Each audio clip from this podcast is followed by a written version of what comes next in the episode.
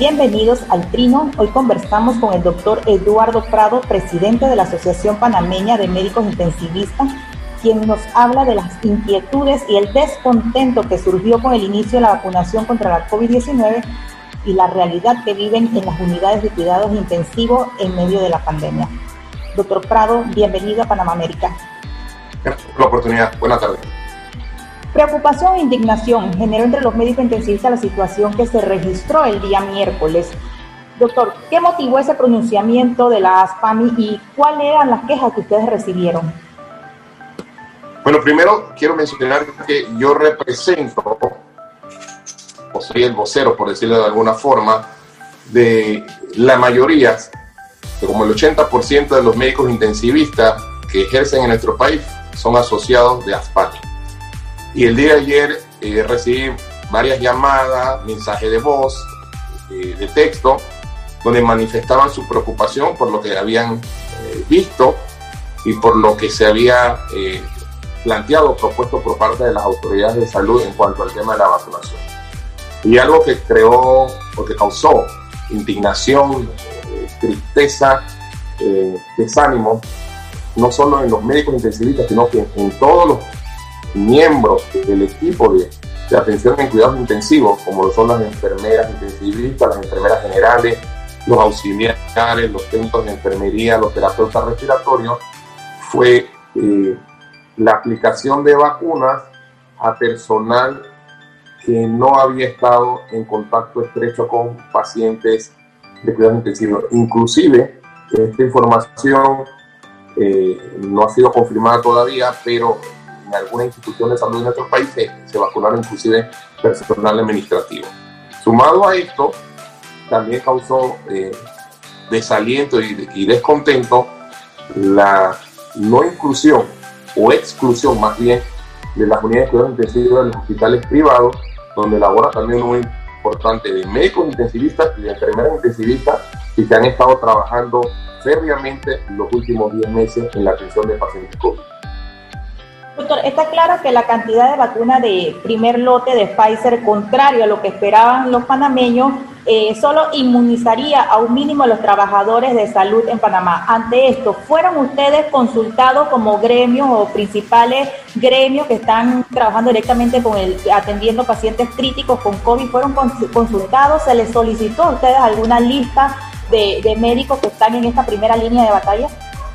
Puntualmente no. A las PAMI no se les solicitó una lista de, médicos intensivistas registrados por nuestra asociación y de dónde elaboraban. En el Hospital Santo Tomás puedo hablar donde yo ejerzo mi, práctica pública. Allí sí se me integró, se me agregó una lista junto con otros compañeros intensivistas para, para recibir la vacuna. Exacto. Doctor, ¿cuántos médicos registran ustedes en este momento que están trabajando directamente con pacientes? Bueno, nosotros tenemos registrado en nuestra asociación, inscrito en nuestra asociación, cerca de 80 intensivistas, de los cuales 72, 74 están trabajando en unidades de cuidados intensivos en el país. Tenemos médicos intensivistas asociados que trabajan en el interior de la República. Exacto, doctor. Eh, consultando un poco, eh, hemos visto algunas reacciones de la Caja de Seguro Social en el caso. También de, tenemos conocimiento, o se habla mejor, más bien de sanciones a aquello, eh, aquel personal que incurrió pero también escuchamos a las autoridades eh, hablar de quién era el responsable, que si era el responsable el director médico de, la institución o era responsable la, regional de salud o el propio Ministerio de Salud. ¿Quién es responsable? ¿Quién debe llevar este control? Eh, sobre todo en estos momentos donde sabemos que la vacuna va a llegar poco a poco. Bueno, primero que todo, la organización debe haber salido de la, la máxima autoridad de salud de nuestro país, que es el Ministerio de Salud, tengo entendido que ellos este, delegan funciones al comité de vacunación, pero yo creo que los puentes de comunicación no se, no se, no se tiraron. Se debió haber hablado con, como tú bien dices, con la Asociación de Médicos Intensivistas, con la Asociación de Médicos Urgenciólogos, con la de neumólogos, todos estos que han tenido una participación estrecha, y a su vez también con los directivos de los hospitales privados, aunque tengo entendido que en un momento, a finales de la semana anterior, donde ellos les pidieron a los médicos de hospitales eh, privados eh, que se coordinaran con la policía para recibir las vacunas, que tuvieran un carro eh, señalizado para transportar las vacunas. y se le habló de un número de 100 vacunas inicialmente al final de la semana pasada. Hace dos días se le habló de 18 o 20 vacunas y ayer en la tarde, o el mediodía, perdón, se le llamó a dos directores médicos, como voy a reservar el nombre, y se le dijo que desafortunadamente no iban a poder brindarle la vacuna al personal de cuidados intensivos de los hospitales privados. Entonces, reitero, hubo una desinformación. Yo sé que hubo una disminución importante en el número de vacunas que iban a llegar al país, pero se debió haber realizado un reordenamiento, una reestructuración de quienes iban a ser eh, vacunados e insistir en el tema de prioridad. Y aquí la prioridad es el personal de salud, ya claro, personal de salud, no exclusivamente médicos que están en contacto directo de hace más de 10 meses en la atención de los pacientes con COVID. Más de 2.000 hospitalizados, doctor, 200, más de 200 en unidades de, de cuidados intensivos. Hagamos una radiografía de esa realidad de estos 10 meses de, de, pandemia, sobre todo en las unidades de cuidados intensivos. ¿Cuál es la situación y de tanto de las unidades como del personal que está laborando en estos momentos directamente con pacientes críticos de COVID? Mire, la situación es preocupante, es una eh, situación que sigue siendo alarmante.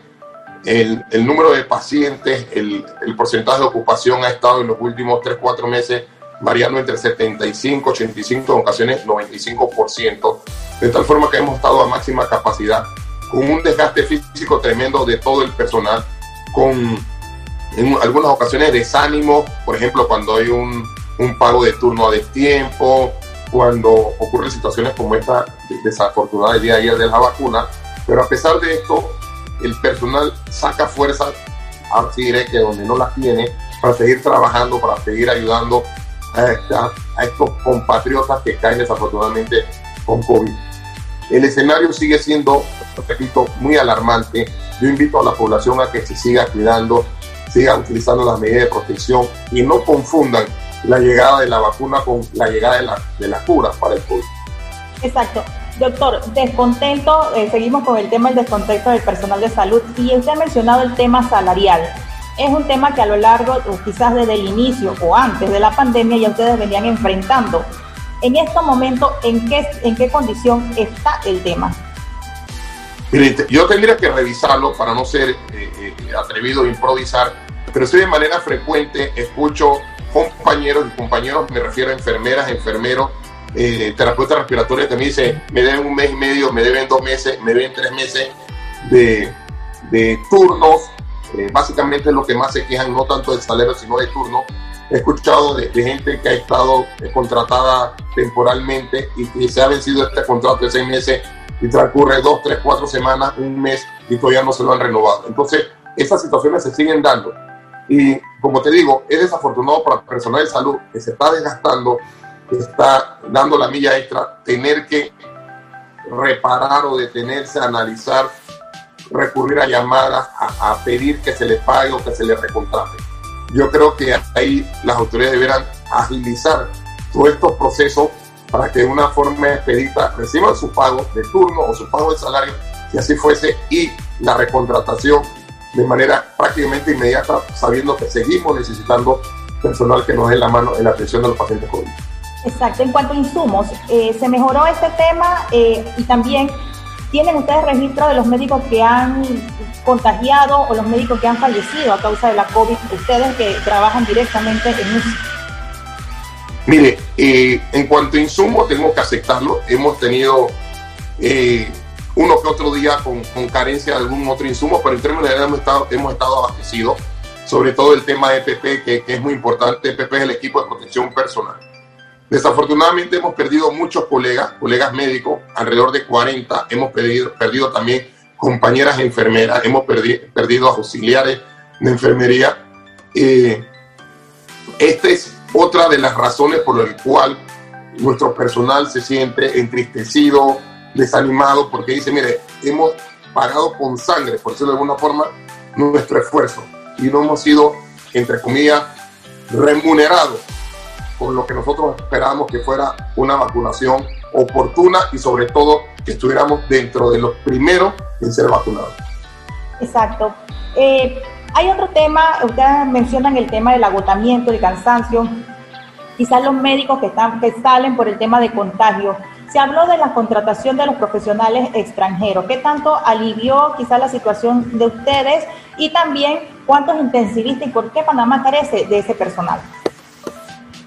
Mire, voy contestando eh, eh, de la última pregunta a la primera.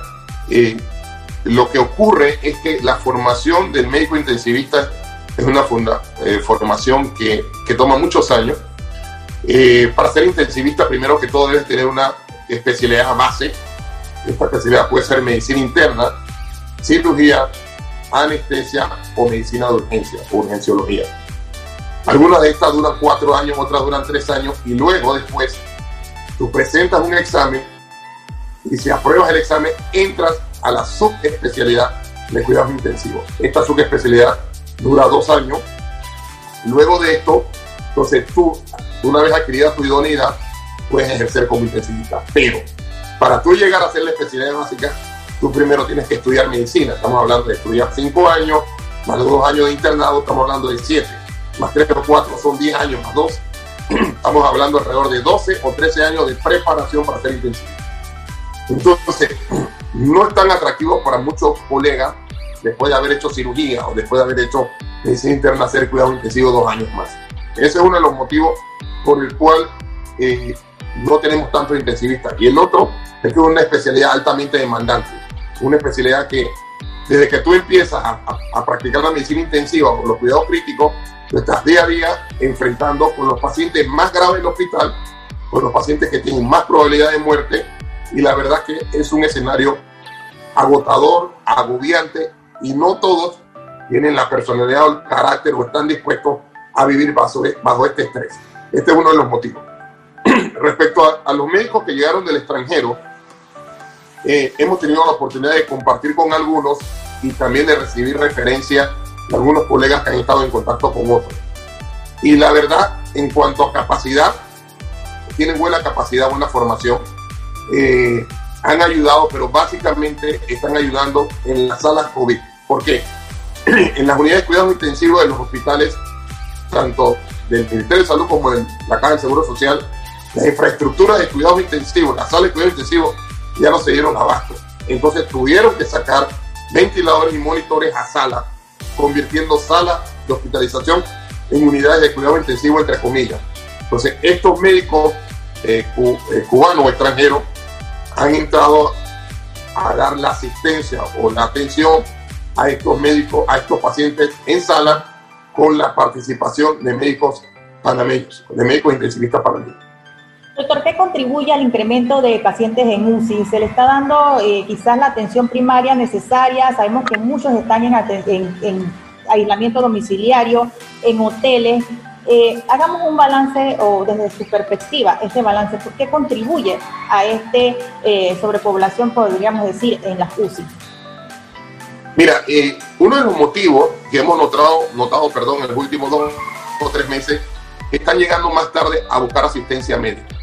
Algunos no llegan a buscar asistencia médica y, y hay una cantidad importante de pacientes que han fallecido en casa por no ir a buscar asistencia médica. Por temor, por la razón que fuese, cada vez llegan más tarde eh, y llegan con mucha más severidad. Eh, otro motivo es la cantidad de pacientes que nos llegan con enfermedades o con comorbilidades severas como obesidad extrema, obesidad mórbida, hipertensión arterial mal controlada o diabetes mal controlada. Ese es también un factor contribuyente a que, se, a que lleguen muy complicados a cuidado intensivo y que la estancia sea muy prolongada. Recordar que el promedio de estancia de estos pacientes son aproximadamente 21 días y esta extensión de días va a ir más allá dependiendo de qué tan severo o qué tan comprometido estén.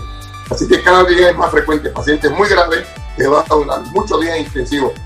Así que la posibilidad de recambio de pacientes es, es mínima. Eso hace que se estanquen los pacientes y la posibilidad de mover pacientes intensivos disminuye. Posibilidades de recuperación y posibilidades de muerte de estos pacientes, doctor. Esto va de mano, de nuevo, con muchos factores. Primero, qué tan comprometidos lleguen las enfermedades que lo aquejen y la edad. Aunque a finales del año pasado y, y, en este mes de enero hemos visto cada vez con más frecuencia gente en edad, podemos decir joven, 35, 40 años, que llegan muy enfermos a la unidad de cuidado intensivo y algunos desafortunadamente no pueden salir. ¿Podría decirnos un promedio de unas personas que mueren en UCI a, causa de todo lo que nos ha mencionado? Mire, el, porcentaje, el porcentaje va muy comparado o muy a la par de lo que ocurre en el resto del mundo. Hay, claro, lugares donde hay mucha más mortalidad, pero en la unidad de cuidado intensivo donde yo he tenido participación o acción o actividad, la mortalidad va entre un 20 a un 30%, que es altísimo. Exacto. Eh, por lo general también las muertes, se están dando muchas muertes en los hospitales, doctor, esto, se hablan quizás de las morgues saturadas y, y, y otros temas.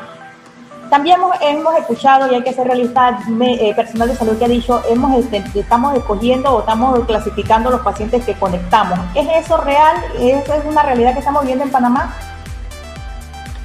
Bueno, la capacidad de la morgue, hay que recordar que las morgues de nuestro país eh, nunca han sido morgues eh, muy grandes. La mayoría de las morgues fueron construidas a inicio de los hospitales, durante restauración de los hospitales. Entonces tienen una capacidad reducida y ante esta avalancha de casos y de muertes, afortunadamente se han quedado escasas. Pero sí tengo que reconocer que ha habido ciertas modificaciones, adecuaciones que han hecho las autoridades para mejorar o ampliar la capacidad, aparte de entrar en contacto con funeraria, con el Ministerio Público para poder recibir apoyo en la conservación de cadáveres. ¿Se ha tenido que eh, eh, definir qué pacientes se conectan o no se conectan durante este periodo de, de que se ha incrementado los casos? Mire, eh, ese término de conecta o no conecta se refiere específicamente a la ventilación mecánica, a la intubación. No hemos llegado ahí, afortunadamente, y espero que no lleguemos a decidir si este lo intubo o no lo intubo. La situación es intubarlo y dónde lo voy a atender. Por lo general, los pacientes que están intubados deben ser, si no son pacientes que están en el quirófano, evidentemente son pacientes que deben ser manejados en una unidad de cuidado intensivo. Sí se ha dado caso de pacientes que son intubados y por falta de capacidad en la unidad de cuidado intensivo han tenido que ser manejados en sala. Pero reitero, no se ha privado de la posibilidad de ser intubado y recibir asistencia ventilatoria. El tratamiento de pacientes COVID ha sido tema de polémica desde el inicio de la pandemia, los medicamentos que se aplican, eh, si se trata este, si este sí funciona. ¿Cuál es la opinión que usted tiene al respecto sobre estos medicamentos y si, se ha tomado las decisiones correctas en Panamá? Mire, eh, esto prácticamente que empezó la pandemia ha sido un tira y jala. Nosotros fuimos formados, yo fui formado en el extranjero, eh, y al igual que los colegas panameños aquí muy bien formados, nos basamos en la medicina de evidencia. Es decir, información recabada de artículos o de literatura apoyada en investigaciones serias, muy bien conformadas. Y ese ha sido nuestro estándar de todos estos meses. Utilizar la medicina de evidencia para prescribir a nuestros pacientes. En un inicio, y lo tengo también que reconocer, nosotros llegamos a utilizar algunos medicamentos, y te lo puedo decir, te lo puedo aclarar, en, un inicio usamos hidroxicloroquina. Pero ante la información que se publicó y ante la evidencia de los resultados de los pacientes tratados por nosotros los dos, tres primeros meses, se desistió de la atención o de la administración, perdón, de la hidroxicloroquina. Y así otros medicamentos. Nos preocupa muchísimo que siguen llegando pacientes con estos cócteles de medicamentos vendidos por algunos colegas venido en el sentido de promocionado con pacientes en muy malas condiciones.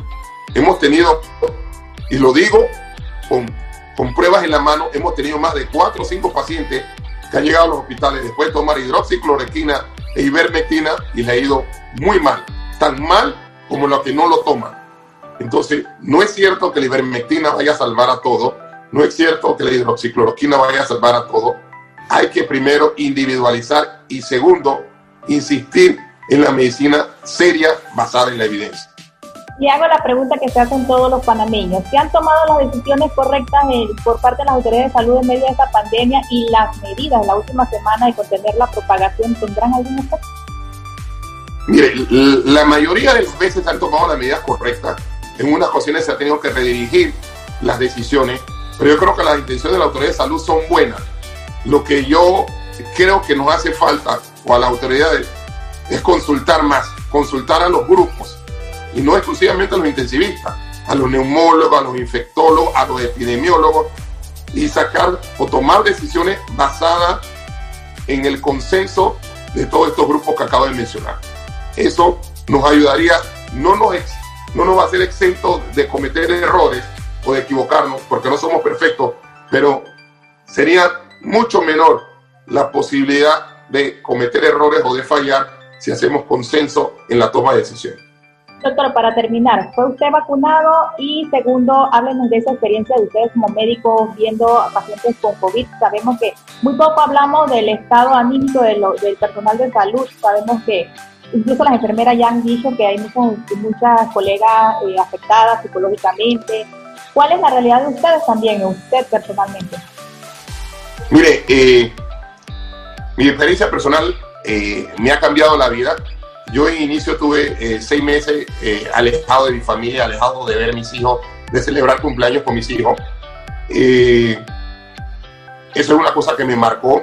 Me marcó también atender colegas enfermos. Pudimos sacar muchos colegas enfermos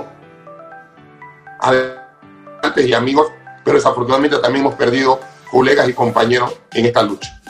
he aprendido que el trabajo en equipo es la clave, eso siempre lo digo, tanto en el hospital público donde yo trabajo como en mi práctica privada. Tengo unos hermanos que jalamos parejo, como dicen en buen panameño, y eso nos ha fortalecido.